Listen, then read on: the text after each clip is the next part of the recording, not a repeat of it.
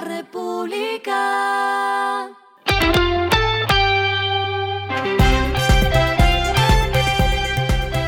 Al final de la jornada, esto es lo que debes saber sobre el comportamiento de los negocios, las finanzas y la economía.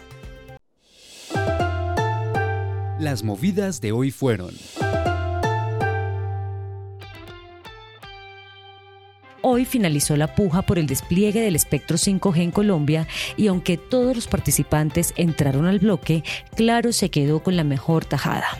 Las cuatro empresas oferentes fueron Claro, Movistar Tigo, WOM y Telecol. Claro se hizo con el bloque más caro por 411 mil millones de pesos. La alianza Movistar Tigo y también WOM se quedaron con los otros bloques más costosos, cada uno por 318 mil millones de pesos. En total, la subasta recaudó 1,3 billones de pesos. Aunque la subasta se dio hoy, no será sino hasta el 23 de febrero de 2024 cuando se liberarán las licencias del espectro 5G para uso comercial. Hoy se ofertaron las nuevas redes 5G que funcionarán en la banda de 3.500 MHz.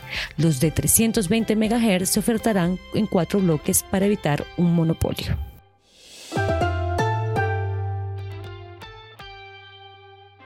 Hoy hubo una mini crisis en las cámaras de comercio. El nuevo presidente de la Cámara de Comercio de Bogotá, Ovidio Claros, envió una carta a la presidencia de Confecámaras para anunciar su decisión de desafiliarse del gremio.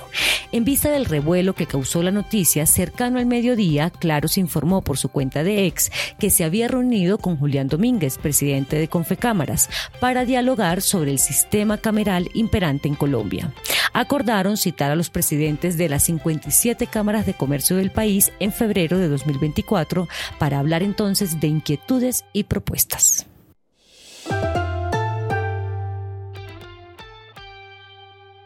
Copa Airlines y Wingo anunciaron que los miembros del programa de viajero frecuente Connect Miles pueden pedir el canje de sus millas para vuelos en Wingo. Solo deben solicitar la redención de paquetes de 5.000, 10.000 y 15.000 millas a través del contact center de Copa y tras la aprobación se entregará un voucher para hacerlo efectivo como método de pago al momento de una compra en Wingo. Lo que está pasando con su dinero.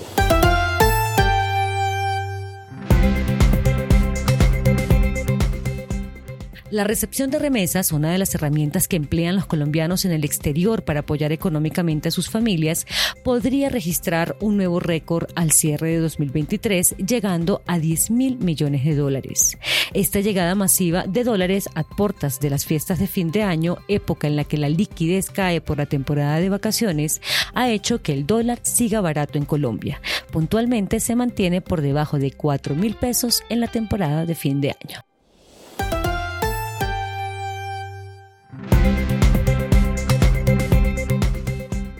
Los indicadores que debe tener en cuenta. El dólar cerró en 3.948,54 pesos, subió 22,77 pesos. El euro cerró en 4.332,93 pesos, subió 19,88 pesos. El petróleo se cotizó en 74,01 dólares el barril. La carga de café se vende a 1.467.000 pesos y en la bolsa se cotiza a 2,22 dólares.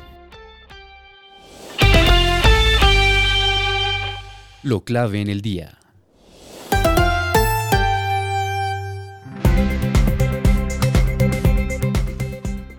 El Banco de la República anunció el inicio de un programa de compras de divisas para aumentar las reservas internacionales del país. La oficialización de este programa fue revelado este martes tras la decisión de la Junta Directiva de recortar la tasa de interés en 25 puntos básicos hasta 13%.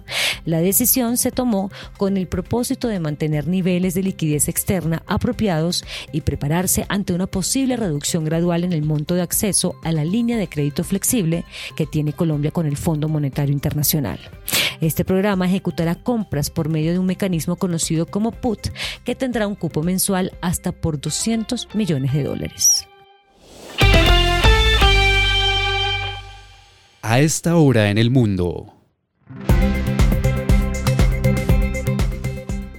Donald Trump fue excluido de las elecciones primarias presidenciales en Colorado, ya que el tribunal más alto de ese estado fue el primero en decir que había perdido su derecho a postularse para la reelección al incitar el ataque del 6 de enero al Capitolio de Estados Unidos.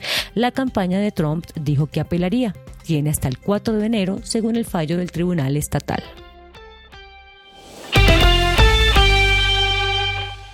Y el respiro económico tiene que ver con este dato. El Cartagena Festival de Música, que se realizará del 5 al 13 de enero, seguirá con su tradición establecida en sus últimas ediciones de reservar dos días para destacar las obras de los compositores colombianos de música académica. El evento musical contará con la participación de reconocidos intérpretes colombianos como el violonchelista Santiago Cañón Valencia, la soprano Juliet Lozano, el pianista Alejandro Roca, la Orquesta Filarmónica Juvenil de la Orquesta Filarmónica de Bogotá y el Cuarteto Cuarte, entre otros artistas. La República.